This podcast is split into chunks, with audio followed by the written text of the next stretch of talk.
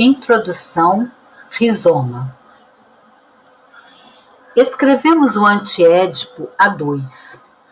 Como cada um de nós era vários, já era muita gente. Utilizamos tudo o que nos aproximava, o mais próximo e o mais distante. Distribuímos hábeis pseudônimos para dissimular, porque preservarmos nossos nomes por hábito, exclusivamente por hábito, para passarmos despercebidos, para tornar imperceptível não a nós mesmos, mas o que nos faz agir, experimentar ou pensar. E, finalmente, porque é agradável falar como todo mundo e dizer o sol nasce, quando todo mundo sabe que essa é apenas uma maneira de falar. Não chegar ao ponto em que não se diz mais eu, mas ao ponto em que já não tem qualquer importância dizer ou não dizer eu. Não somos mais nós mesmos. Cada um reconhecerá os seus. Fomos ajudados, aspirados, multiplicados. Um livro não tem objeto nem sujeito. É feito de matérias diferentemente formadas, de datas e velocidades muito diferentes. Desde que se atribui um livro a um sujeito, negligencia-se este trabalho das matérias e a exterioridade de suas correlações. Fabrica-se um bom Deus para movimentos geológicos, num livro, como qualquer outra coisa, há linhas de articulação ou segmentariedade, estratos, territorialidades, mas também linhas de fuga, movimentos de desterritorialização e desastratificação. As velocidades comparadas de escoamento conforme estas linhas, acarretam fenômenos de retardamento relativo, de viscosidade, ou, ao contrário, de precipitação e de ruptura. Tudo isto, as linhas e as velocidades mensuráveis, constitui um agenciamento. Um livro é um tal agenciamento, e, como tal, inatribuível é uma multiplicidade, mas não se sabe ainda o que o múltiplo implica. Quando ele deixa de ser atribuído, quer dizer, quando é elevado ao estado de substantivo, um agenciamento maquínico é direcionado para os estratos que fazem dele, sem dúvida, uma espécie de organismo, ou bem uma totalidade significante ou bem uma determinação atribuível a um sujeito, mas ele não é menos direcionado para um corpo sem órgãos, que não para de desfazer o organismo, de fazer passar e circular partículas a significantes intensidades puras e não para de atribuir seus sujeitos aos quais não deixa senão um nome como rastro de uma intensidade. Qual é o corpo sem órgãos de um livro? Há vários, segundo a natureza das linhas consideradas, segundo seu teor ou sua densidade própria, segundo sua possibilidade de convergência sobre um plano de consistência que lhe assegura a seleção. Aí, como em qualquer lugar, o essencial são as unidades de medida. Quantificar a escrita. Não há diferença entre aquilo de que um livro fala e a maneira como é feito. Um livro tampouco tem objeto. Considerado como agenciamento, ele está somente em conexão com outros agenciamentos, em relação com outros corpos sem órgãos. Não se perguntará nunca o que um livro quer dizer, significado ou significante. Não se buscará nada compreender num livro. Perguntar-se-á com que ele funciona, em conexão com que ele faz ou não passar intensidade, em que multiplicidade ele se introduz e metamorfoseia a sua, com que corpos sem órgãos ele faz convergir no seu. Um livro existe apenas pelo fora e no fora. Assim, sendo o próprio livro uma pequena máquina, que relação, por sua vez mensurável, esta máquina literária entretém com uma máquina de guerra, uma máquina de amor, uma máquina revolucionária e com uma máquina abstrata que se arrasta. Fomos criticados por invocar muito frequentemente literatos, mas a única questão quando se escreve é saber com que outra máquina a máquina literária pode estar ligada.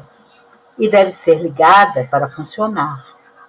Kleist e uma louca máquina de guerra, Kafka e uma máquina burocrática e maldita, e se nos tornássemos animal ou vegetal por literatura, que não quer certamente dizer literariamente. Não seria primeiramente pela voz que alguém se torna um animal? A literatura é um agenciamento. Ela nada tem a ver com a ideologia. E de resto, não existe nem nunca existiu ideologia.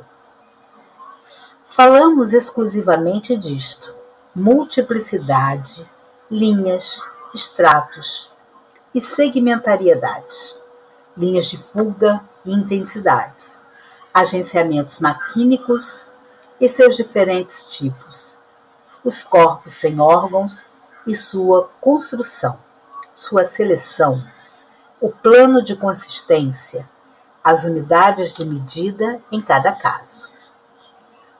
Os estratômetros, os deleômetros, as unidades de CSO, corpos sem órgãos.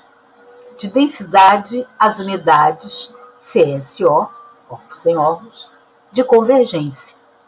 Não formam somente uma quantificação da escrita, mas a definem como sendo sempre a medida de outra coisa.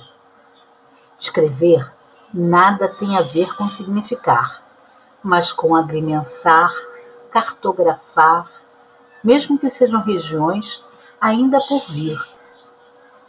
Um primeiro tipo de livro é o livro raiz, a árvore já é a imagem do mundo. O raiz é a imagem da árvore. E o livro clássico, como bela interioridade orgânica, significante, subjetiva, os extratos do livro. O livro imita o mundo, como a arte, a natureza, por procedimentos que lhe são próprios e que realizam o que a natureza não pode ou não pode mais fazer. A lei do livro é a da reflexão, o uno que se torna dois. Como é que a lei do livro estaria na natureza, posto que ela preside a própria divisão entre mundo e livro, natureza e arte? Um torna-se dois. Cada vez que encontramos esta fórmula, mesmo que enunciada estrategicamente por Mao Tse Tung, Mao Tse Tung, mesmo compreendido mais dialeticamente possível, encontramos-nos diante do pensamento mais clássico e o mais refletido, o mais velho, o mais cansado. A natureza não age assim. As próprias raízes são pivotantes, com ramificação mais numerosa, lateral e circular, não dicotômica. O espírito é mais lento que a natureza. Até mesmo um livro como Realidade Natural é pivotante, com seu eixo e as folhas ao redor, mas o livro como Realidade Espiritual, a árvore ou a raiz como imagem, não para de desenvolver a lei do uno, que se torna dois, depois dois, que se tornam quatro. A lógica binária é a realidade espiritual da árvore raiz. Até uma disciplina avançada, como a linguística, retém como imagem de base esta árvore raiz, que a liga à reflexão clássica. Assim, Chomsky e a árvore sintagmática, começando num ponto S, para proceder por dicotomia. Isso quer dizer que esse pensamento nunca compreendeu a multiplicidade.